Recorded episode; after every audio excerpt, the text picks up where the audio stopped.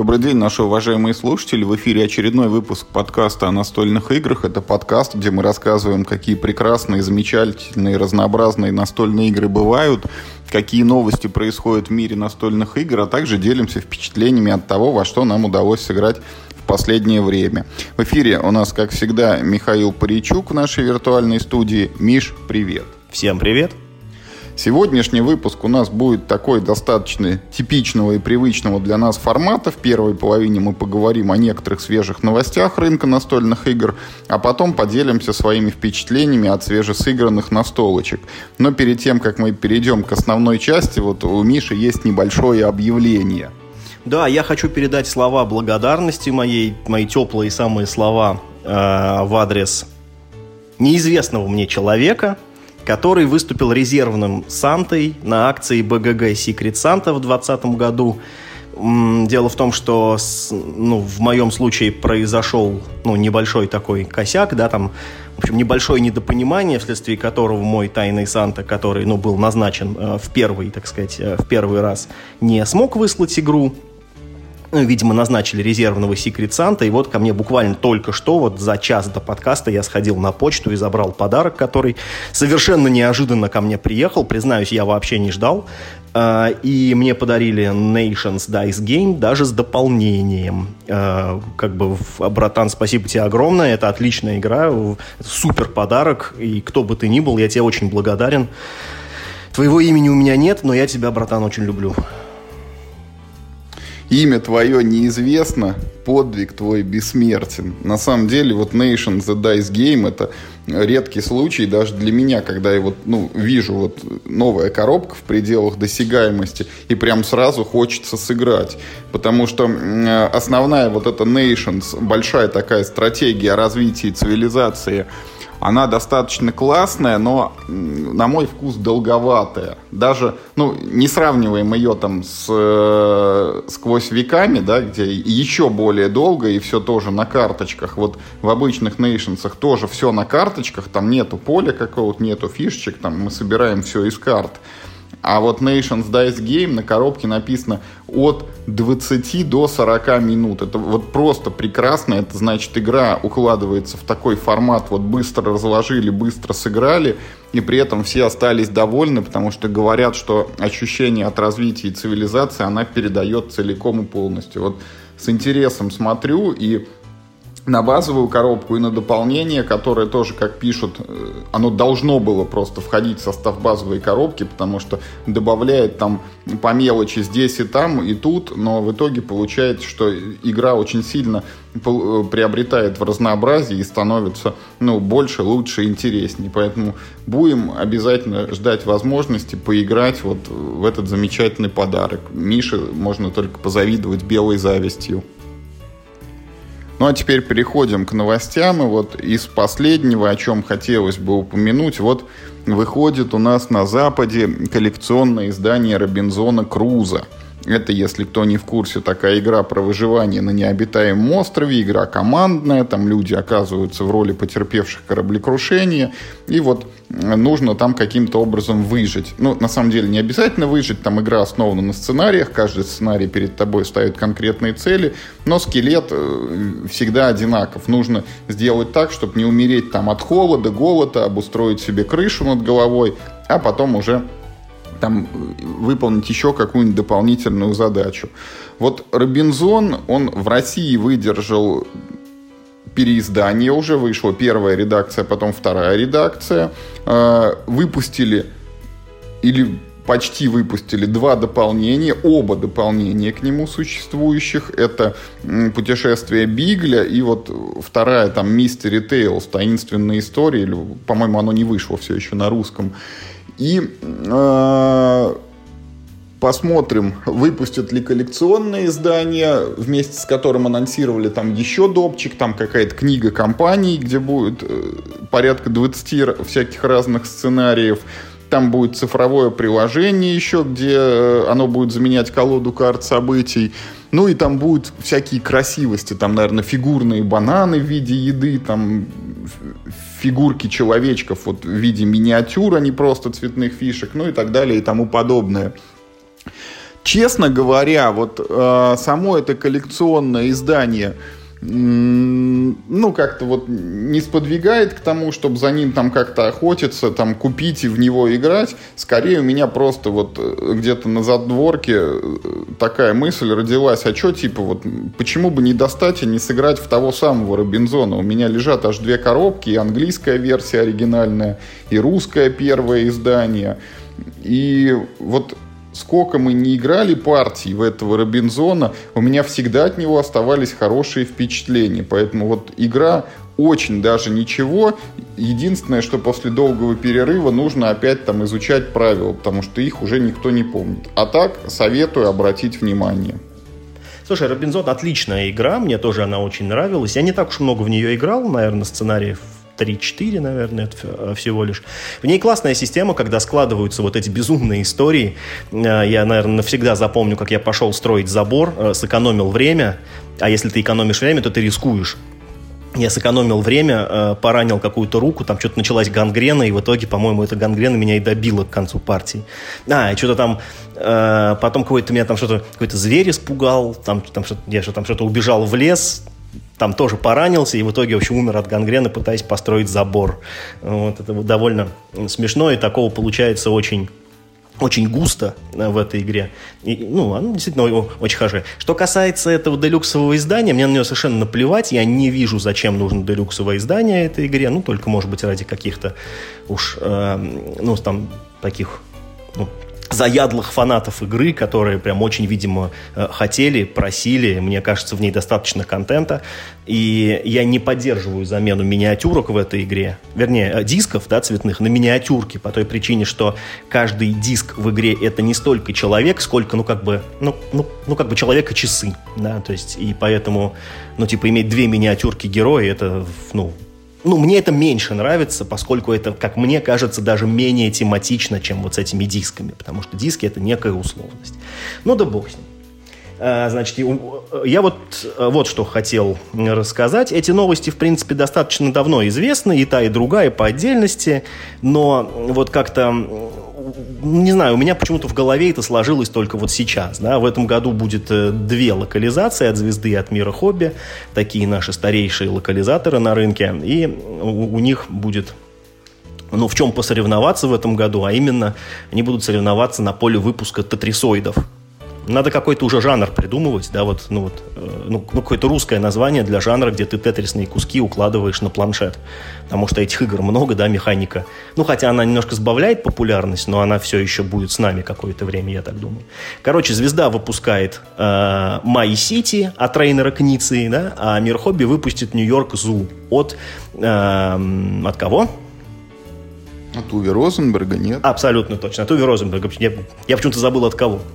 Вот. То есть это ну, такой э, довольно э, забавная историческая параллель, что ну, две игры на одну и ту же механику, такого обе семейного направления, двух метров, э, и а, ну, вот, они в России выходят в один год, хотя на Западе выходили в разное время, да, а у нас вот так запараллелились. Э, ну и, видимо, в этом году, я думаю, что примерно в одно и то же время. Мы знаем, что My City выходит летом, кажется, звезда его на июль ставит. Ну, звезда обычно немножко опаздывает с локализациями, поэтому в августе я бы его ждал.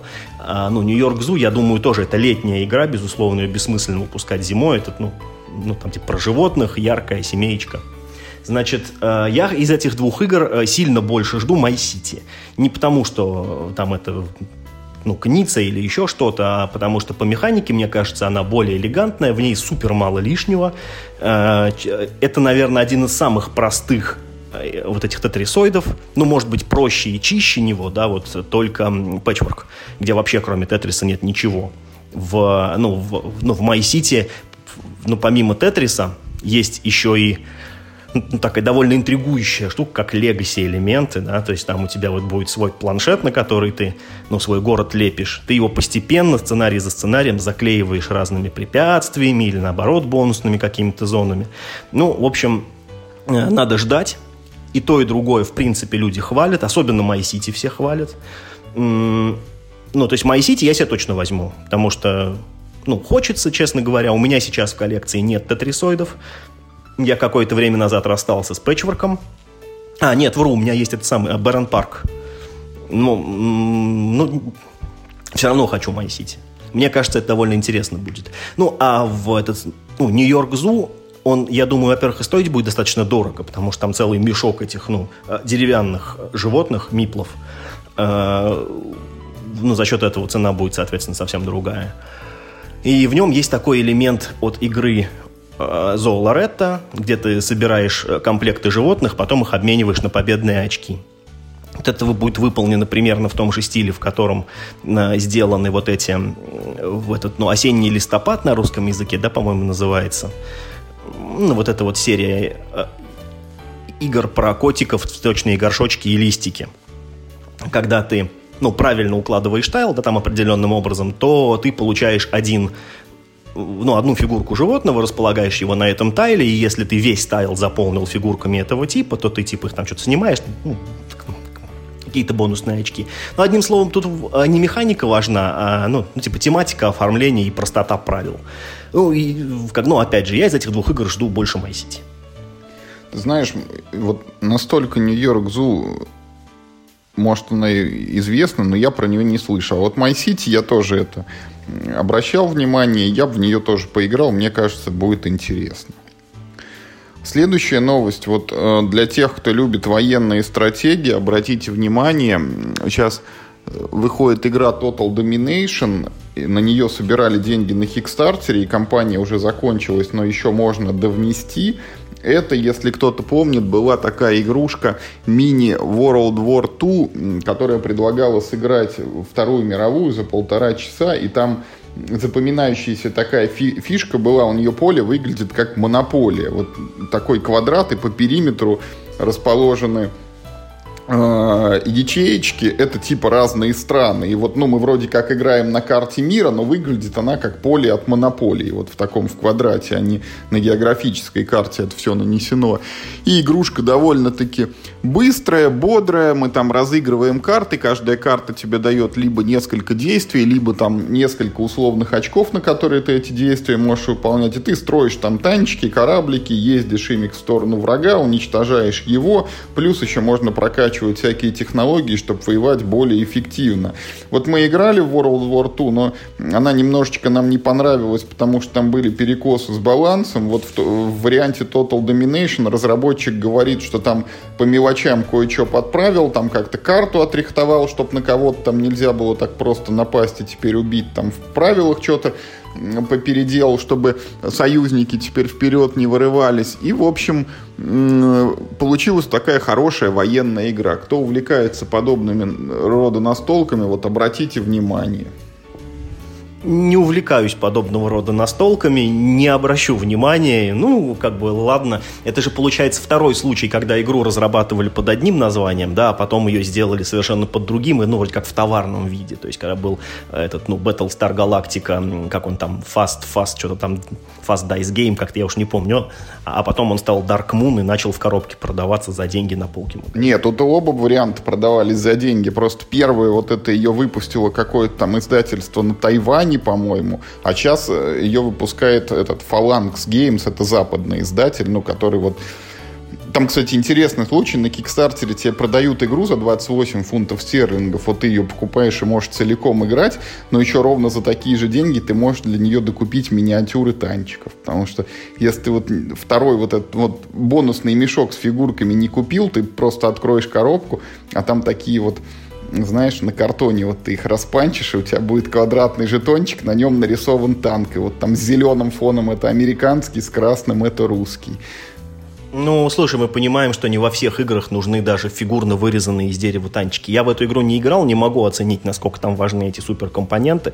Но вот в прошлом выпуске мы с Олегом обсуждали этот Рагнарокс, где ну уж до какого-то уж там ну, как мне кажется, клинического просто уровня уже просто опущен на стрейч гол, когда в игре, где нужно ставить вот фишки на поле, ты можешь э, дополнительным лотом на Кикстартере купить себе дополнительных вот, вот, вот этих вот фишек, ну, потому что, видимо, в базовой версии их может, что ли, тебе не хватить, и хранить их можешь, не знаю, там отдельно на чердаке где-то в отдельной коробке. Нет, просто такая ситуация, что вот за дополнительные 28 фунтов стерлингов можно купить какую-нибудь игру из серии Access and Dolls, где этих там танчиков и самолетиков тебе с горкой хватит, и еще можно из них костер небольшой из лишних спалить. Kickstarter это же всегда еще и поддержка э, конкретных ну, ну, симпатичных тебе людей. Это, это еще и этот элемент. Это не столько вот ты покупаешь продукт, сколько ты оказываешь такую типа финансовую поддержку, такой типа свой кредит доверия им э, обналичиваешь. Да.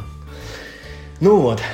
Я хочу про более попсовое рассказать. Э, в этом году Мир Хобби, это стало известно совсем вот буквально недавно, да, выпустит игру Destinies. Э, то есть русского перевода ну, еще нет. Что, какой-то... Судьбы? Ну да, да, да люди из ЖЗЛ. Значит, что такое э, Destinies. Э, здесь, насколько я понимаю, а я не успел углубиться еще глубоко прям в этот вопрос, не почитал иностранных каких-то обзоров. Я думаю, может быть, на английском языке больше информации, пока у меня есть только вот то, что, ну, то, что дали в пресс-релизе, э, да, сами Мир Хобби.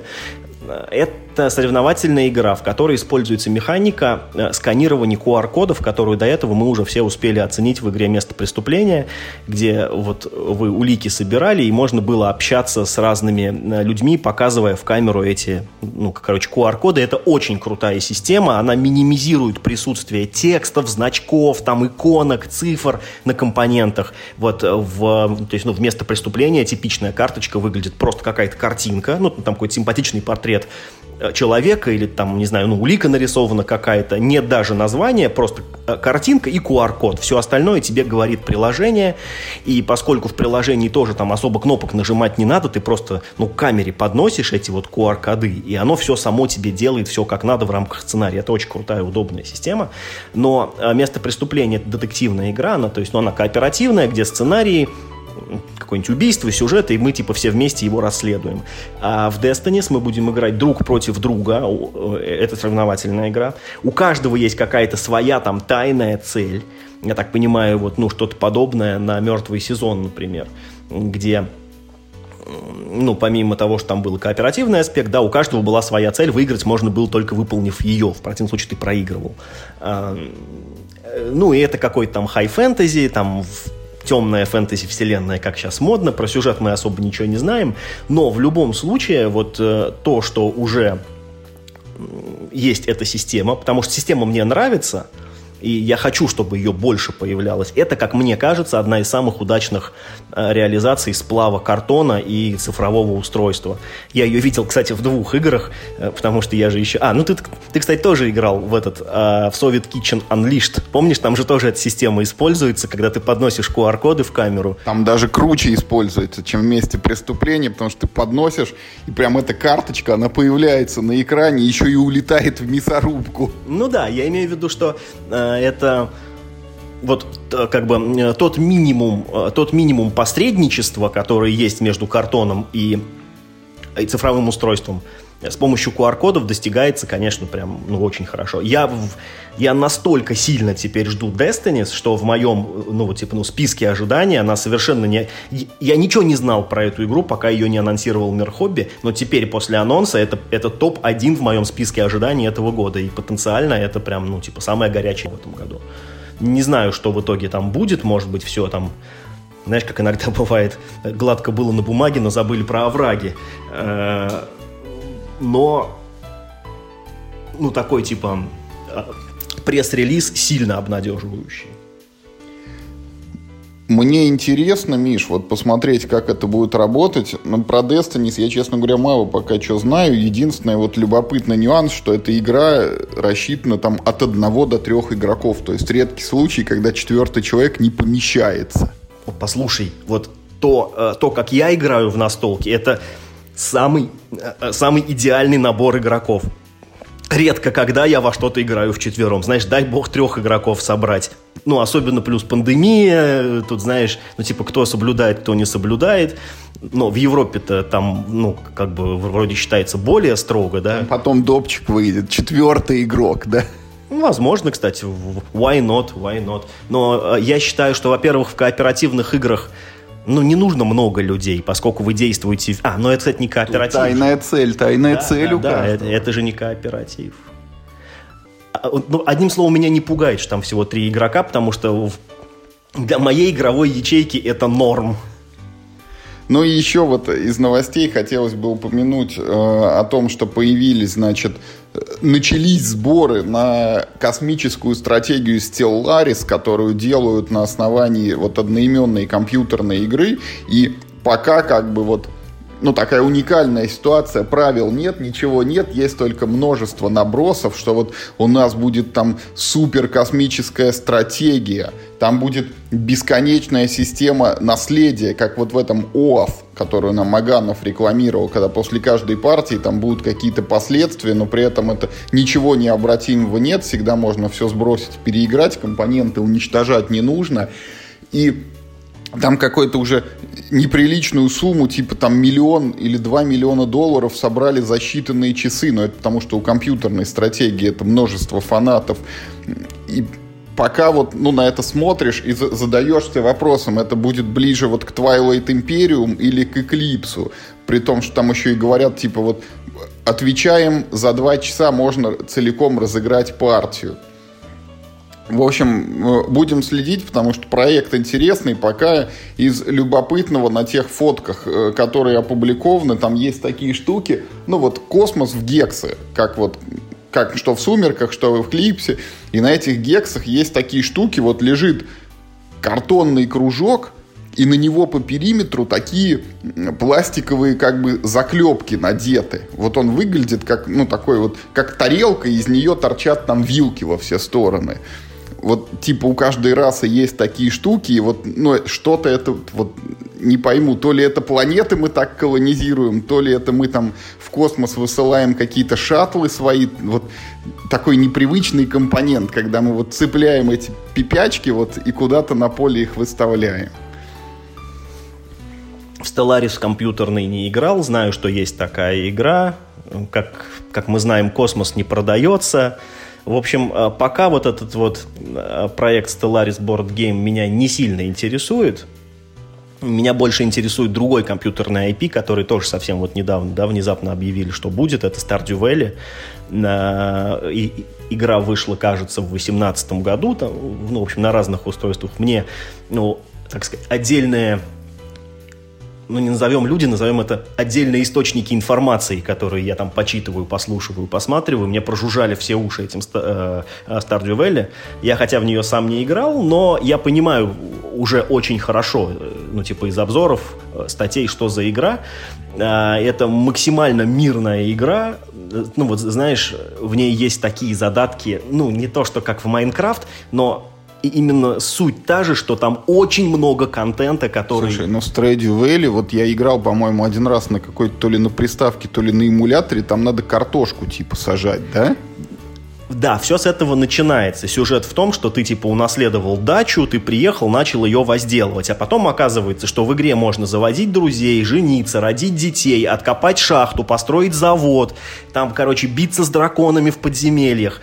И эта игра не показывает тебе весь свой контент и не намекает о том, что он есть. Она типа То есть есть такой вариант, я не поеду на дачу копать картошку и все, никаких тебе драконов, жены и всего остального. Нет, ты в любом случае поедешь, но у тебя есть вариант всю игру только картошку копать и не узнать никогда, что там, что, ну, что есть какой-нибудь, не знаю, добыча урана или что там есть. В общем, самый, э, самый интересный элемент этой игры это такой, ну вот я почему сравнивал с э, Майнкрафтом, супер развитая система крафта, когда ты там из палки и, короче, другой палки делаешь э, крестик. Жену? Господи. Э, потом, значит, там, не знаю, потом ты сделал топор из камня и бревна, потом с помощью топора срубил дерево, из этого дерева сделал пилу, с помощью пилы грабли, с помощью граблей еще что-то. В общем, до бесконечности это все длится. И Нечто подобное, судя по тому, что показали в роликах и картинках, обещают в настольной игре. И вот как раз это мне очень интересно, как будет реализована эта система, потому что Stardew Valley это игра максимально для всех, то есть ты прям ее покупаешь сел играть, тебе в ней все понятно, а правила ты по ходу дела узнаешь, когда появляются новые элементы.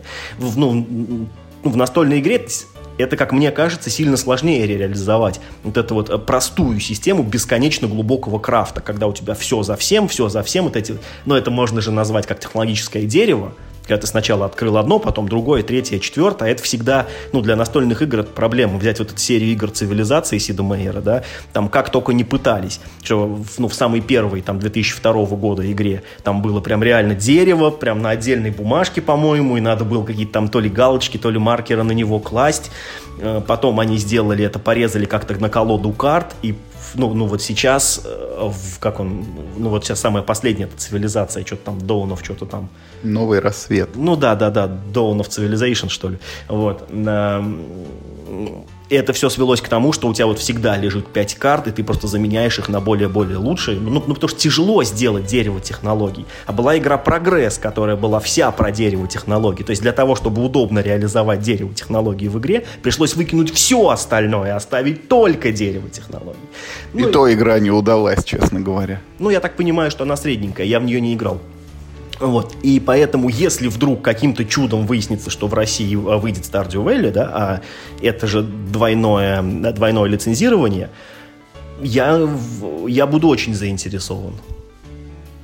Слушай, ну интересно будет посмотреть, но вот возвращаясь к Стелларису, мне тоже что-то кажется, я могу ошибаться, но один из руководителей одного из настольных издательств, мне кажется, залипает в этот стелларис компьютерный, поэтому есть шансы, что она и на картоне тоже у нас как-то будет реализована, если особо попрет. Ну, как бы тут, тут желание это, это одно, а есть еще и спрос на подобного рода вещи, есть еще и ну, возможность лицензирования. Ну и, и как ты говоришь, и, и космос, и космос в конце концов не продается до сих пор. Ну что, вот с новостями мы на сегодня разобрались и переходим теперь к нашим впечатлениям. Вот Миша у нас совсем недавно поиграл в относительно такую, ну, как бы, относительно новинку, да, это игра, по-моему, конца прошлого года уже «Индустрия» от Ивана Лашина, которая издавалась в России миром хобби. Да-да-да, так оно и есть. Я, я, правда, сыграл всего лишь одну партию, поэтому все, что я скажу, это мои супер первые впечатления. Ну и главное, что про эту игру нужно знать, что мне она понравилась, и как бы я хотел бы еще в нее поиграть, чтобы у меня были не только первые впечатления, но и, может быть, более подробные. По первому делу, что это такое? Это довольно-таки...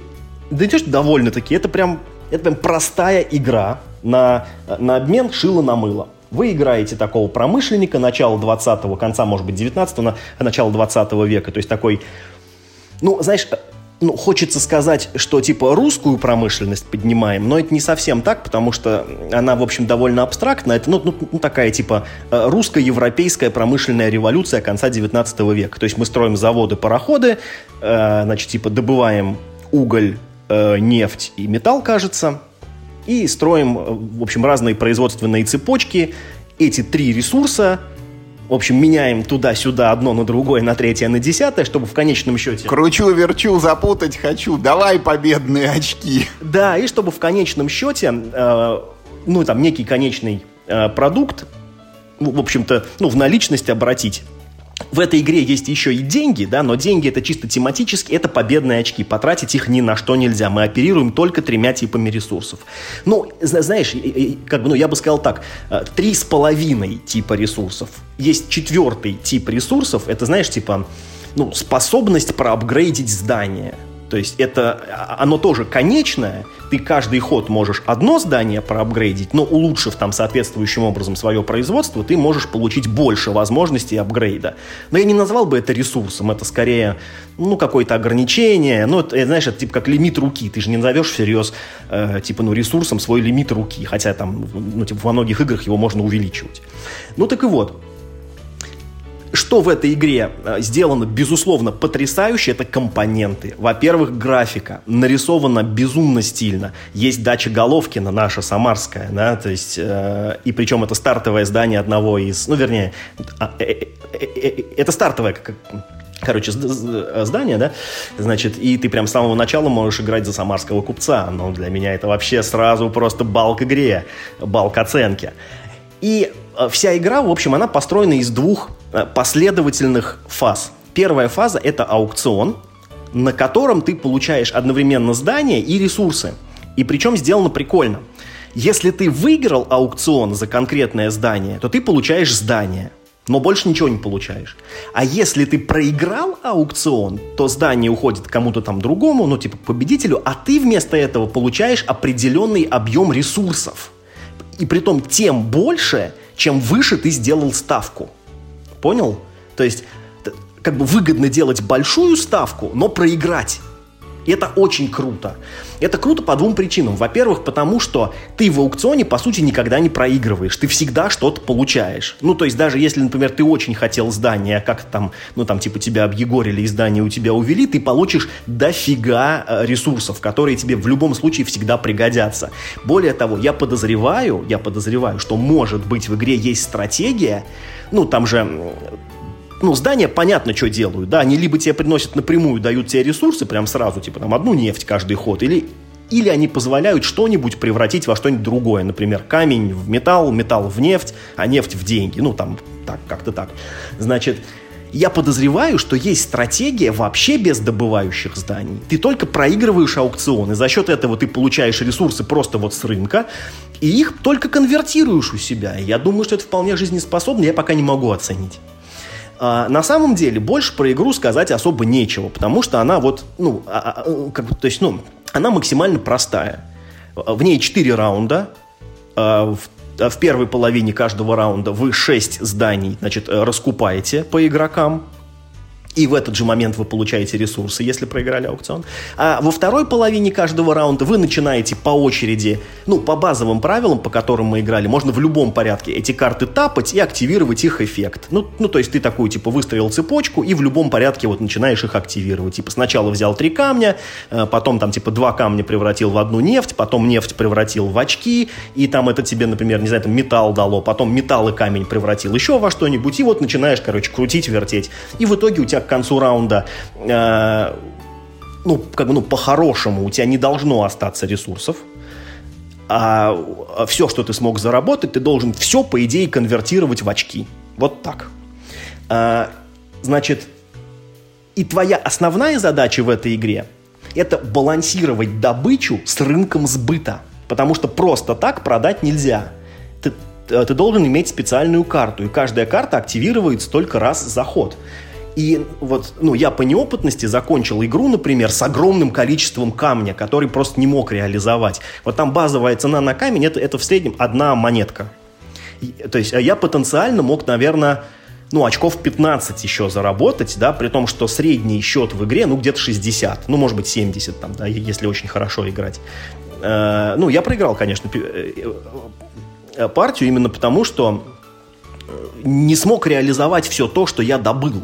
То есть я сделал э, ставку на то, что я продаю нефть как самый дорогой ресурс, и она правда приносит много очков, но я упустил из вида, что нужно более дешевые ресурсы тоже иметь куда э, сбыть. Поэтому мне очень понравилась индустрия. Не могу сказать, насколько она реиграбельна, потому что в ней не так уж много переменных. В ней всего три ресурса. Цены на них не сильно меняются. Камень, ну, всегда стоит единичку. Ну, там иногда он стоит, ну, там, типа единичку 1,2 рубля, ну там типа да, в пересчете на победные очки. Э, металл всегда стоит 2, нефть э, всегда, по-моему, стоит то ли 3, то ли 4. Ну, то есть при обмене на победные очки. Поэтому э, тут происходят только качественные трансформации. Ну, там, типа, там, из двух металлов можно там сделать одну нефть, ну, или там как-то так, как, ну, условно говоря. Карт мусорных в колоде нет. Они все хорошие, а они есть только уместные для тебя и неуместные для тебя. Никаких ресурсов на аукцион ты не тратишь. У тебя есть э, четыре специальных бляшки, которые ты как бы делаешь вот ими ставки. Они не заканчиваются, возвращаются к тебе каждый ход. Именно поэтому задача задача настолько проста. Ты просто балансируешь э, сбыт и добычу, добычу и сбыт. И кто лучше сбалансировал, тот, в общем-то, в игре побеждает. А больше ни о чем думать в этой игре не надо. Мне очень понравилось. Это приятный филлер, без лишних каких-то, знаешь, там, ну, агрессивных э, этих самых взаимо Взаимодействия, кстати, хватает, потому что аукцион устроен именно так, что э, тебе не нужно много зданий, тебе нужны ключевые здания, и ты за них прям дерешься на аукционе. Но, тем не менее, даже если ты проиграл, тебе, ну, ну не очень обидно. Ты знаешь даже вот как, вот, то есть, ну, предположим, я очень хочу здание, которое мне каждый ход позволяет две нефти продать за, скажем, там, 10 рублей да, просто для примера. Так вот, если я проиграю спор за это здание, я получу не абы что, а я получу разовую возможность продать, ну, две нефти там, ну, там, за те же 10 рублей. То есть, то есть я, э, я получу-то примерно то же самое, просто не на всю игру, а на один раз. И в большинстве случаев, как мне показалось, именно так. То есть я либо получаю производственное здание, например, по камню, либо просто получаю много камня, если проиграл. Мне мне очень даже вполне зашло, пока 7-7,5, потому что, ну, это, конечно, ну, не восторг, но это очень хорошая, крепкая игра. Что касается ее цены, она не дешевая, то, конечно, да, хочется сказать, что, наверное, ну, ну, вот там на две с половиной тысячи, которые она стоит, наверное, в ней компонентов-то маловато. Потому что все, что в ней есть, это карты, а их там меньше 50. То есть очень тонкая колода. И на каждого игрока по 4 вот эти плашки. А, ну и, конечно, кастомные деревянные ресурсы. То есть там, ну, бочечки, камеры. Ну, не, ну они не то, что кастомные, но они типа напоминают э, уголь, это металл и, и нефть. Поэтому хочется, наверное, сказать, что она стоит дороговато, но с другой стороны, если оценить объем работы художника, а картинки там очень хорошие и все сделано на очень высоком уровне, наверное, цена становится оправданной.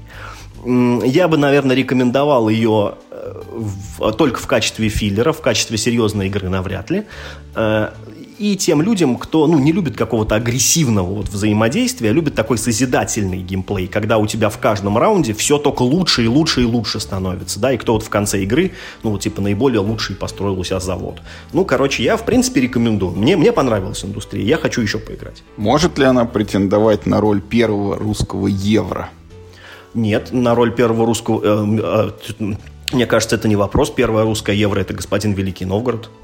2000 какого четвертого не знаю, там, пятого года. Там такое евро, что тебе, если с карточкой не повезло, то ты там войну проигрываешь сразу. Это, извини, там гибрид. Не, ну это евро. Ну, посмотрим. Ну, не-не-не. Индустрия, в отличие, Миш, от вот Nations, которая рядышком лежит, и я на нее посматриваю, на индустрию у меня какого-то такого вот настроя нету, в нее обязательно поиграть. Любопытно попробовать вот этот аукцион, с которого никто не уходит обиженным. Идея о том, что нужно не только добывать ресурсы, но и куда-то их сплавлять, она пахнет Power Grid, где тебе надо было не только вырабатывать электричество, но и запитывать там энное количество городов им потом. И не знаю, короче. Ну вот при случае играл бы, но специально за игрой не стал бы охотиться. В Power Grid знаешь как? Там есть своя особенность. В Power Grid легко добыть рынок сбыта.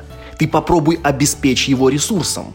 А здесь как бы все легко добыть. И ресурсы, с одной стороны, добываются, ну, нетрудно, да, и рынок сбыта, в принципе, доступен. Но ты попробуй это сбалансируй между собой. Это немножко другое ощущение. Ну, не знаю. Вот я хочу рассказать, я сыграл в Bohnanza. Это прям вот такой... Ну, какой такой? Это вот продолжение вот этого нашего настроя, когда мы играем не в новые игры, а в старые, да, только вот у нас был там Trains, был подход там к Лондону второй, потом мы подходили повторно к пандемии, и теперь вот туда же, вот вглубь куда-то веков ушли, и вот я уже докопался до Bohnanza. Как то это назвал в свое время ретроградная эволюция, так что ли? Да, именно так. И ты знаешь, очень хорошая игра. Вот она двухтысячного, что ли, ну, то есть там некоторые, может быть, настольщики родились, когда она уже была издана. Но играется сегодня так же шикарно, как и в тот год, когда она появилась. Бананза этот вот такое же миролюбие, как твоя вот эта Стреди Велли. Мы занимаемся там возделыванием грядок на даче, ну только там никаких драконов, там жен и так далее. Мы исключительно сажаем бобы. Причем бобов в игре там энное количество видов, ну типа в колоде карт там куча мастей, а кроме карт ничего больше нет в игре. И вот мы каждый ход эти бобы себе на грядке там сажаем. В игре очень прикольная механика, когда у тебя в руке есть жесткая последовательность карт, и вот в каком порядке они тебе зашли, в таком порядке ты всегда там самую первую карту с руки должен свой ход сыграть. А, из-за этого возникает такая ситуация, когда тебе, например, первая карта тебе идет не в масть, ее надо куда-то сплавить, и вы начинаете меняться с другими игроками. И вот это тот самый случай, когда ты... Это игра про дачу, но ты занимаешься далеко не тем, что ты копаешься в своем огороде. Это игра про то, как ты взаимодействуешь с другими людьми. Вот пытаешься с ними договориться, выменить там нужные тебе эти бобовые, значит, карты. И тут очень четко, ярко сразу проявляется вот тот элемент, что ты в нее играешь именно с другими людьми. Тут сразу обозначается, что кто-то за, стол, за столом, вот есть жадина-говядина, есть добрый игрок, который тебе может бесплатно иногда карточку подарить, есть те, с кем нужно очень долго договариваться о чем-то, и никак они тебя там из тебя пытаются выжить все время там на один шекель больше, чтобы ты ему отдал. Есть те, с кем легко договориться и заключить сделку. И еще раз повторю, все это очень бодро, быстро и здорово. И вот у меня где-то лежат дополнения к этой бананзе. Надо будет, наверное, их тоже все-таки раскопать и хоть раз попробовать, потому что с дополнениями я, ну, может быть, разок играл, а может быть, вообще и нет. Не помню даже, как она идет. Ну, надо напомнить, что «Бананза» — это, наверное, первый супермассовый успех Уви Розенберга, да, это в 99 году, по-моему, она вышла в первый раз, и, в общем, там его имя-то зазвучало. И поэтому, когда вышла Агрикола, ну, в общем, про него так-то уже знали, что есть такой есть такой Добчинский и Бобчинский, который Бананзу в свое время сделал. А, Бананза шикарная игра. Когда она вышла, я имею в виду в России, в Самаре она, наверное, была одной из самых играемых игр, и на любой пати, э, на любом там, ну, вечере настольных игр точно можно было найти людей. Мы все играли в Бананзу, она у всех абсолютно была, и, знаешь, это вот как Тетрис, все знали правила. То есть э, Никому не надо было объяснять, как играть в Бананзу. Это был потрясающий успех. Ну и, в общем-то, а, а, оно того заслуживает. Я, конечно, очень давно в нее не играл и с удовольствием сяду за стол, если типа, ну, где-нибудь увижу партию. Э, и могу только вспомнить свои э, старые впечатления, самое яркое из которых, что Бананза — это та игра, э, где ты то есть, ну, во время аукциона, чтобы что-нибудь продать, ты можешь доплатить покупающему. Настолько тебе надо эту карту продать, что ты готов еще и сверху дать, как, как бы не то, что получить там, да, с кого-то, с кого-нибудь что-нибудь, а еще, да я тебе еще вот это дам, и еще вот это, только забери, бога ради. Это очень крутой элемент, который тоже э, очень сильно оживляет э, ну, аукцион не аукцион, ну да, наверное, аукцион это, это можно назвать. Максимально простая концепция, когда ты должен сажать и должен потом это все продавать. Все работает как часы, механизм выверен просто с, с, не знаю, с фасеточной точностью. Я не думаю, что этой игре нужны какие-либо дополнения. Она в базе ну, ну, прекрасна тем, как она вот э, есть. Э, вот. Но единственное, что я помню, мне казалось, она ну, для филлера долговато играется несколько. Мне все-таки казалось, что там, типа, ну, время игры ближе к часу, наверное, да. Но, по-моему, оно сильно зависит от того, сколько игроков сидит за столом. И чем меньше, тем дольше вы будете играть. Потому что колода там, хотя и, ну, модифицируется под число игроков. Слушай, ну, по ощущениям, мы вот в пятером играли минут за 40 где-то. Не сказать, что быстро, но и не так уж долго. Ну, я согласен, да. Я, я, то есть, о чем мы говорю, что чем больше игроков, тем на самом деле играется ну, в каком смысле быстрее, потому что колода быстрее заканчивается. Все как бы эти карты сжигают постоянно, она быстрее э, тратится. И это тот случай, когда вот э, ну вот я, например, не люблю вот, вот это правило, типа сыграйте три раза, да, а в эту игру э, положено играть, пока у вас колода не иссякнет трижды. Но в этой игре это совершенно оправдано, потому что у вас с, с каждой итерацией колоды у вас будет меняться рынок часть карт все время выходит, за этим нужно обязательно следить и знать, что, например, каких-нибудь там, не знаю, ну, блюбин, которых очень много, их там что-то 26, что ли, в, это, в колоде, но ты знаешь, что этот уже продал 12, этот продал 8, и что их там осталось-то 6 штук, они стали никому не нужны, ну, там, типа, ко второму, третьему кругу. И наоборот, например, ты знаешь, что какой-нибудь там какао-бин, которых там 6, по-моему, всего, ты знаешь, что его никто еще вообще-то ни разу не продал. Они все шесть где-то здесь, поэтому есть шанс на него сделать ставку, например, ну, в третьем круге, когда карт уже мало, есть шанс собрать себе грядочку на какао-бинов и, в общем-то, заработать много очков. В общем, кайф. Я рад, что ты вспомнил эту игру. С удовольствием тоже вспомню, если, если представится случай. Я хочу рассказать про свой опыт игры в Summoner Wars второй, э, второй редакции. В общем, сделаю небольшую преамбулу. Где ты его взял еще? Я сейчас все расскажу, да. Значит, э, что есть Summoner Wars? Э, Summoner Wars Это один из первых супер хитов от компании Platehead, которая тогда была совсем еще маленьким начинающим издателем. Они сделали Resistance, по-моему, это была одна из первых игр. И ну, она выстрелила и позволила им заработать денег. И вот, по-моему, второй супер хит у них был Summoner Wars. Это линейка игр, ну, в основном для двух игроков, хотя есть опция, по-моему, в четвером и в шестером играть, где, э, ну, такой фэнтези, карточный, ну, не сказать варгейм, ну, наверное, что-то похоже на классический берсерк, что-то что в этом. Ну, типа варгейм с миниатюрами, потому что есть поле, и по нему как бы солдатики ходят, только никаких солдатиков, это все в виде карт. Вот ты карту положил, а она по клеточкам там туда-сюда ездит. Да, суть такая, у каждого игрока есть своя колода карт, она пресобрана, то есть декбилдинга, вернее, он позже в игре появился, изначально его не было, они только потом сделали возможность. Есть, э, ну, ну, некая нация, а, причем нации все сделаны не классические. Первый набор был такие, типа, степные орки, ну, тундра оркс они назывались, такие, такие типа степные ледяные орки, против э, Fire Elves, по-моему, так, ну, такие типа огненные эльфы-огнепоклонники. У этой, у этой колоды есть ключевая фигура, Самонер – по лору игры у него есть специальный какой-то там древний магический камень, который позволяет ему там какие-то страшные магические штуки делать, и он суперсильный колдун. И, в общем-то, борьба идет за эти камни.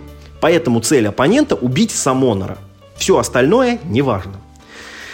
Также, помимо Самонора, э, у тебя в колоде есть э, куча рядовых существ. Они делятся, ну, на, там, типа на совсем этих, ну, комонов, да, рядовых, и на чемпионов. Коммонов много копий каждого, а ну, чемпионы в единственном экземпляре представлены, их там, по-моему, три в каждой колоде. И, соответственно, э, кайф этой игры был в том, что у вас кроме карт нет вообще ничего. То есть э, твоя мана, твои существа, твои заклинания, ну, ну жизни нет, э, все это были карты на руке. То есть, э, например, чтобы сыграть э, заклинание, ты должен был в сбросе иметь некоторое количество карт. Это типа твоя мана. То есть э, карты, э, карты в сбросе это твой запас маны, который ты тратишь потом. То есть э, сброс тоже важен. И и, э, то есть, ну, было очень важно, э, что когда ты убиваешь э, существо противника, оно идет не к противнику сброс, а в твой сброс. Поэтому убивать мелких было важно, это пополняло твой пул маны. И это была очень хорошая игра. Я в нее с удовольствием играл в цифровой реализации, вживую не играл ни одной партии, к сожалению. В России я не слышал, честно говоря, о большой популярности этой игры, хотя реализация компьютерная у нее была отличная. Там было что-то около 10 наций, по-моему, ближе к концу. Ну, то есть в, а в настольной версии было сильно больше наций. Но этого лично мне вполне хватало. Там потом они сделали и возможность э, построить себе колоду, потому что для каждой нации выпустили так называемый reinforcement pack, еще 30 карт, и ты мог себе собрать, как тебе нравится. Вот. Я, в общем, в нее с удовольствием играл, и я очень хотел, чтобы ее издали в России. Даже в каком-то подкасте мы с тобой составляли топ того, что еще не локализовано. Если я правильно помню, я упоминал Summoner Wars в, в этом списке. Вот а, теперь Playhead Games, а, да, а, а с тех пор прошло, ну, блин, прилично времени, там что-то там, что-то лет 8-10, ну, ну, ну, в общем, она пожила была уже игра, обросла дополнениями, там, типа армии фанатов, но настало время ее перезапускать. Между вот этими двумя событиями еще они пытались э, сделать нечто похожее. Забыл, как называется игра, Кристалл чего-то там. Но я так понял, что она не особо пошла. Ее нормально оценили, но каких-то высоких оценок не поставили. И, видимо, ребята решили, что, ну, раз та не пошла, надо сделать второй раз, э, значит, то же самое, выпустить э, новую редакцию Summoner Wars. Значит, Э, из изменений. Те, кто играл, знают, какое значение играли так называемые стены да, в первой редакции. Теперь все стало более логично. Стены заменили на порталы. Ну, такие типа гейтс, ну, типа, ну, типа ворота. Э, те, кто не знает, только Э, только вокруг стены можно было призывать новых существ. Это было странно, это было нелогично. Теперь вместо стены это, это порталы, из которых существа и выходят. Супер, э, супер-пупер хорошо. Э, значит, второе сразу яркое изменение. Если раньше ваш сброс был запасом маны, то теперь каждая карта это сколько-то маны, а у вас появилась шкала маны. И при сбросе этой карты вы получаете сколько-то прям, ну, ну мана-поинтов. И вы тратите не карты из сброса, а тратите мана-поинты. Не могу сказать, э, ни хорошо, ни плохо это. это в, этом есть свой плюс, потому что теперь дорогие карты, которые ты ну, типа, ну, отправил сброс, дают тебе много маны, и ты вроде как, ну, типа, чувствуешь, что, что это прикольно. С другой стороны, ну, раньше было как-то, ну, вроде как лаконичней. В общем, мне и та система понравилась, и в этой системе тоже все хорошо. А, да, я, слушай, я же не сказал, где я в нее поиграл-то. Э, в общем, а сейчас эта игра собирает деньги по-моему, не на Кикстартере, а прям, ну, собственно, на сайте издателя Playhead. По-моему, они не стали выходить на сторонние площадки, но, правда, не помню. Вы легко найдете, если загуглите. Так вот, на страничке компании есть э, специальный соло, ну, ну, то есть, ну, не соло, а компьютерный вариант игры, где можно поиграть всего лишь за одну из двух раз. Э, там какие-то гоблины мелкие, но многочисленные против Э, ну, каких-то других эльфов, короче, которые, ну, их типа поменьше, зато они сильнее, у них там есть эти, ну, типа, много стрелков и там, типа, то все пятое, десятое. А, я, в общем, ну, собственно, вот, то есть, ну, в этом режиме и поиграл. Я, честно говоря, хотел сравнить э, с первой редакцией, потому что, э, ну, нации все те же самые, что были в первой редакции, просто сделано по-другому теперь. Но, к сожалению, как выяснилось, у меня эти дополнения не куплены, а моя модель очень старая модель iPad не позволяет докупить, э, ну, сейчас уже контент, потому что она уже не поддерживается App Store. Вот, значит, и поэтому я не могу сравнить. Значит, э, я что могу сказать? Новый графический стиль мне не нравится. Он стал попсовым, он стал похож на какую-то браузерную игру, где такое все няшное, красивенькое, все такие, там у эльфов огромные глаза, длинные уши, гоблины страшные и скрюченные. В первой редакции был ну, ну, там не были прекрасные картинки, но она была стильная. В ней был собственный какой-то необычный, уникальный стиль, который ни с чем не перепутал. То есть, ну вот картинки э, существ первой редакции не спутаешь реально ни с чем. Такого нигде больше не было. Оно, может, было не так уж красиво, но оно было точно, ну, что-то свое такое, да. Мне гораздо больше нравился первый стиль, более мрачный. Вот этот, вот, этот яркий мультяшный стиль мне, мне что-то не зашло. Значит, э, из изменений в правилах нужно еще отметить, что э, сам Монарс ваш стал сильно более жирным.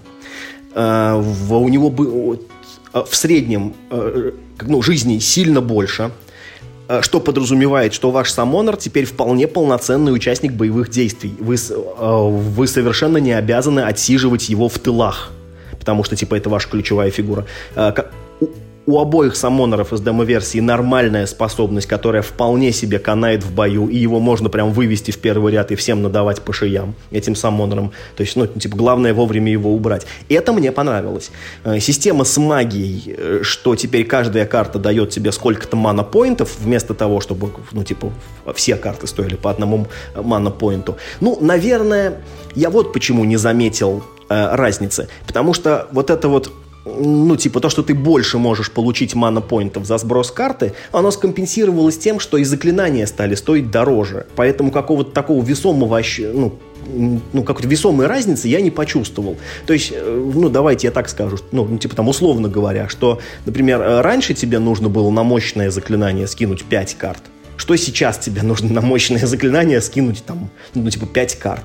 Просто сейчас у тебя есть возможность скинуть какие-то супер крутые эксклюзивные карты, тогда поменьше. А раньше все карты были, ну, типа, в одну цену за магию.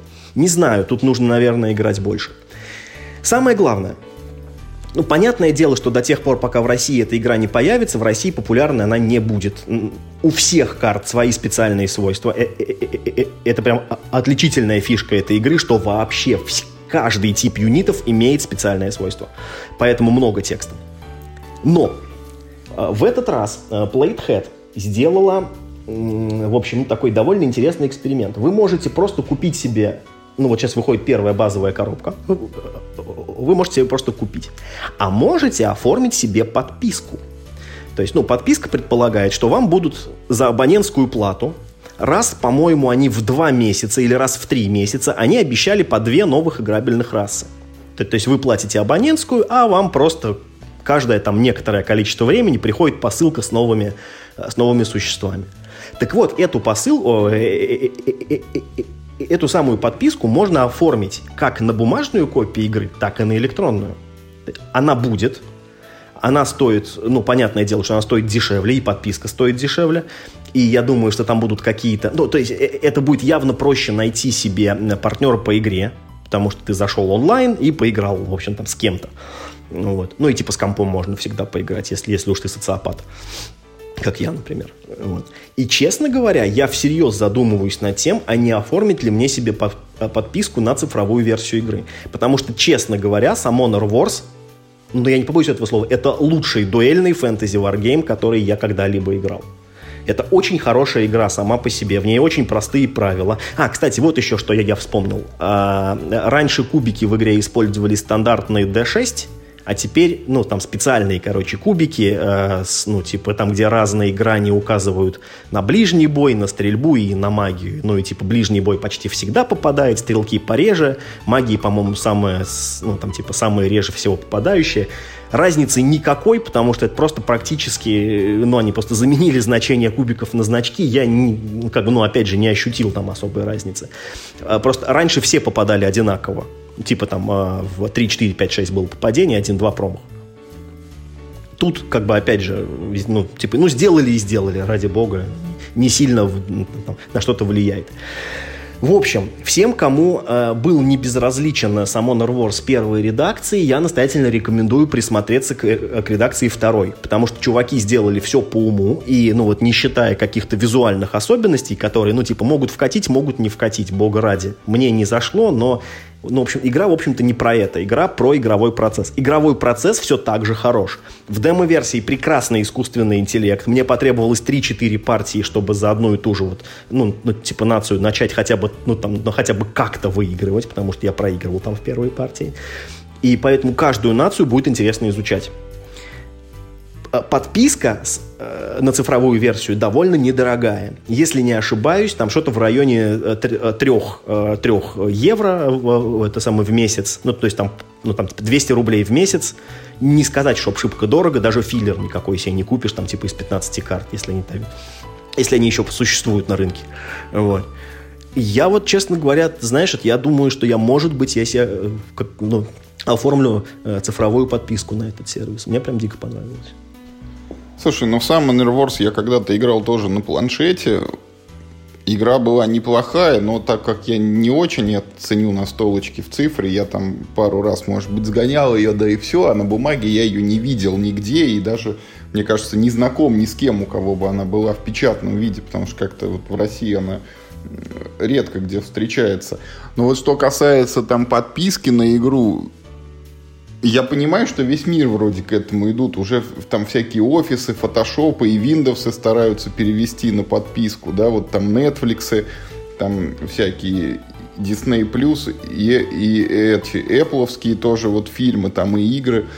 Но вот к настолкам я еще пока не готов. У меня вот самое ближнее, это о чем мы год назад разговаривали, это карточный ужас Аркома, да, вот похож был на эту модель, когда тебе надо все время ходить в магазин за следующей коробочкой со следующим сценарием, и то я сдался перед этой игрой в какой-то момент, я сказал что себе, что, ну, наверное, нет, вот она мне за те деньги, которые она просит, она мне столько удовольствия не приносит. Тут вопрос даже не в том, что там дорого это или дешево, а в том, что все-таки я к играм, когда ты совершаешь действие, а потом условно там бросаешь кубик, ну или как в этом ужасе Аркхема тянешь жетончик из мешка, чтобы узнать, оно у тебя выполнилось или нет, и если нет, то значит ты в следующий раз его должен просто повторить, пока у тебя не выйдет вот успех.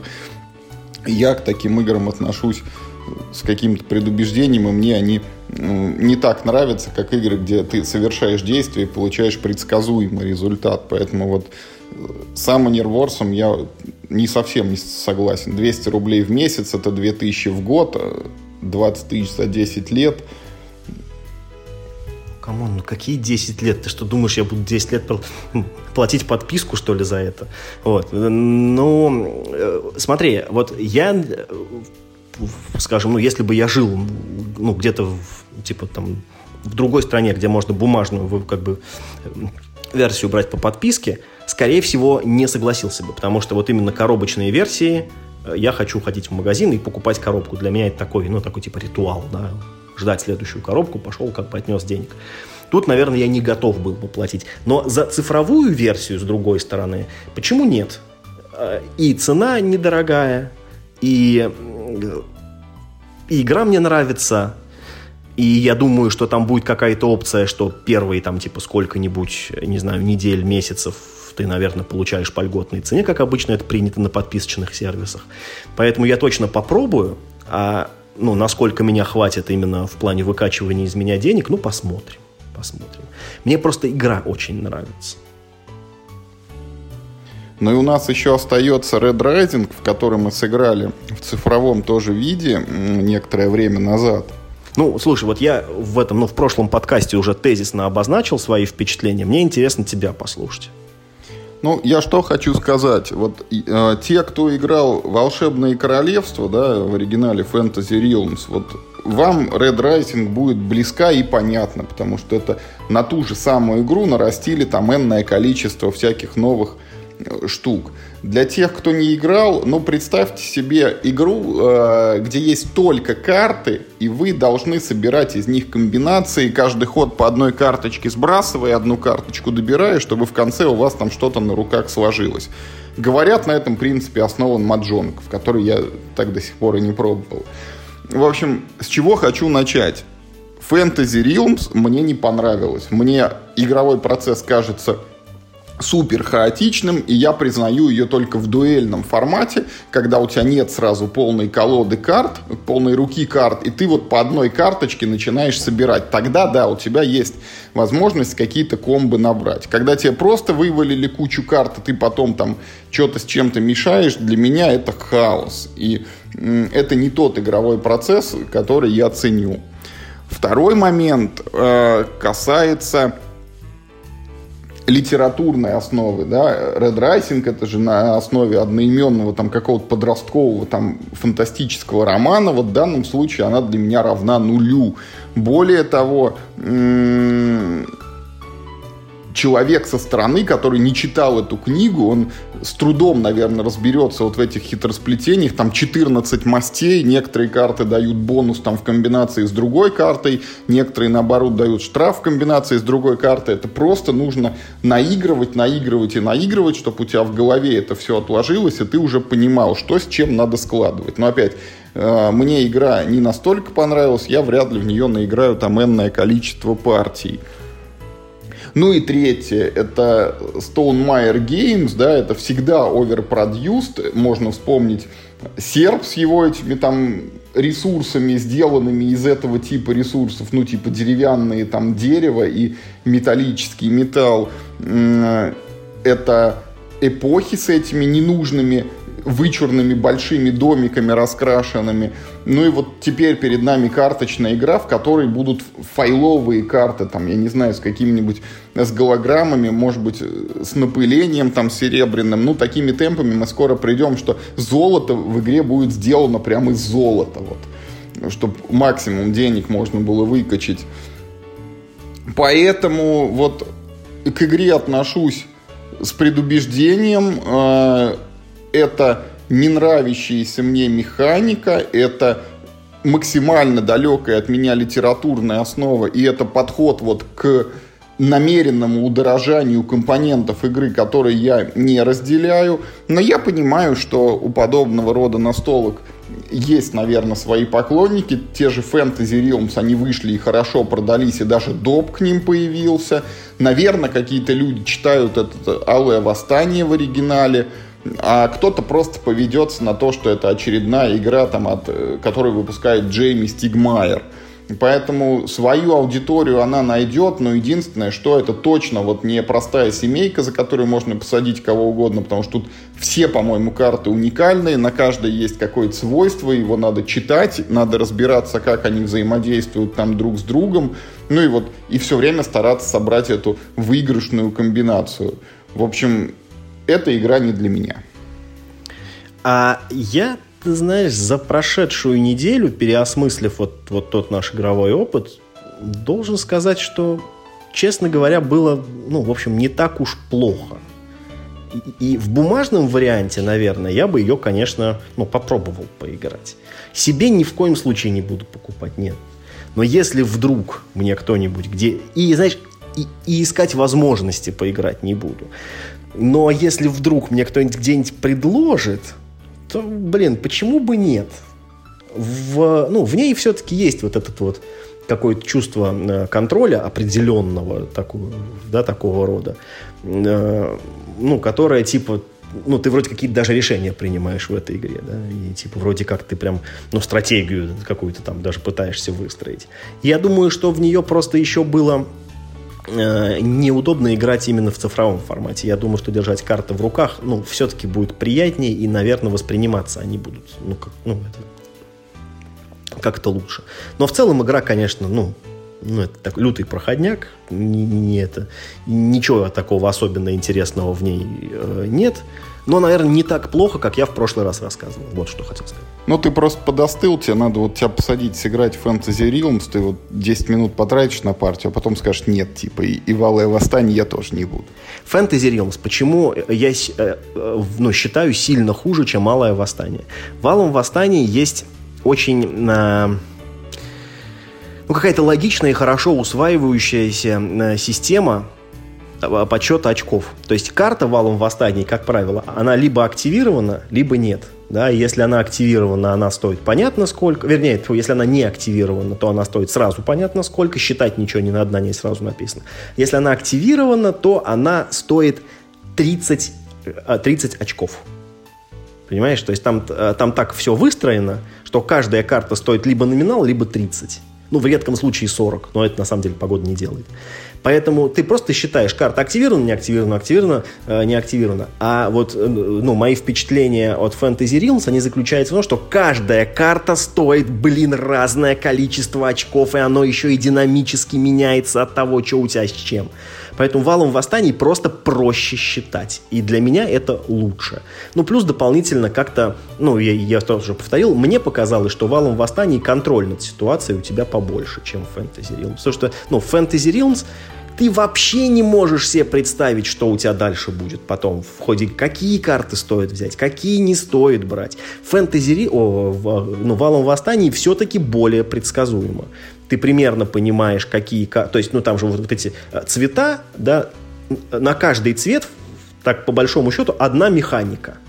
Что, например, если ты собираешься э, собирать желтые карты, то значит тебе нужно будет как можно больше желтых карт. А если, например, там ты решишь собирать красные, значит тебе надо будет собирать, ну, не, там, я, я сейчас не помню, но там, условно говоря, коричневые. Просто вот, ну, э, на уровне вот этой концепции Алое восстание ну, лучше укладывается в голове, понимаешь? Э, эта система более интуитивна, и ты может быть, этого нет, но ты чувствуешь, что у тебя есть понимание общей картины, ты можешь как будто делать какой-то прогноз и типа строить какую-то стратегию по ходу игры. Вот почему оно мне больше понравилось. А в Fantasy Realms я этого не увидел. Может, оно там как раз-таки есть, а я просто слепой. Но я не увидел. Мне показалось, что там все карты в разнобой, никакой между ними системы нет, ну, кроме того, что эта карта привязана вот к этой, а это к этой, а это к этой, а это к этой а вот ну, ну, такого типа четкого деления на какие-то там касты, какие-нибудь там, не знаю, группы карт, механики, я этого не увидел, и мне показалось это ужасно ну, огромная мешанина вот этих условий. Миш, что ничего не мешанина. В Fantasy Realms точно так же есть мастер. Там есть карты земли, карты воды, карты леса, там карты там какого-то королевства, и в каждой там есть по 5, по 6 карт. Там тоже есть эти масти, просто их не так много, как в Алом Восстании. И вот рассуждать о том, что здесь так, а здесь так, но ну, это, это две так себе игры. У каждой, наверное, есть там какая-то часть поклонников. Но детально вот в это углубляться и говорить, что вот это вот не так плоха, это вот плоха, но чуть-чуть побольше, ну, они обе не так хороши. Есть много других игр, в которые я с гораздо большим удовольствием сыграю. Поэтому я вот посмотрел на это Алое Восстание, я для себя галочку поставил, что это, это не мое. Вот и все. Ну, с этим, с этим я просто не могу не согласиться. Я тоже считаю, что и то, и другое весьма, весьма средненькие игры, полный проходняк, и, и, и, и сильно как-то на них там тратиться я бы не рекомендовал никому. А на этом сегодня у нас все. Спасибо, что были с нами. Оставайтесь на связи, рассказывайте, какие новости, может быть, вас затронули, э, как вы относитесь к нашей этой ретроградной эволюции, и играли ли вы в Бананзу, и родились вы до того или после того, как она впервые увидела свет, и что вы думаете об Алом Восстании. Может быть, мы с Мишей ничего не разбираемся, ничего не понимаем и не разбираемся ни в настольных играх, ни в ее литературной основе, и на самом деле это очередной просто шедевр от Джейми Стигмайера. Играйте только в хорошие игры, и в хайповые, и в классические. И главное, не болейте.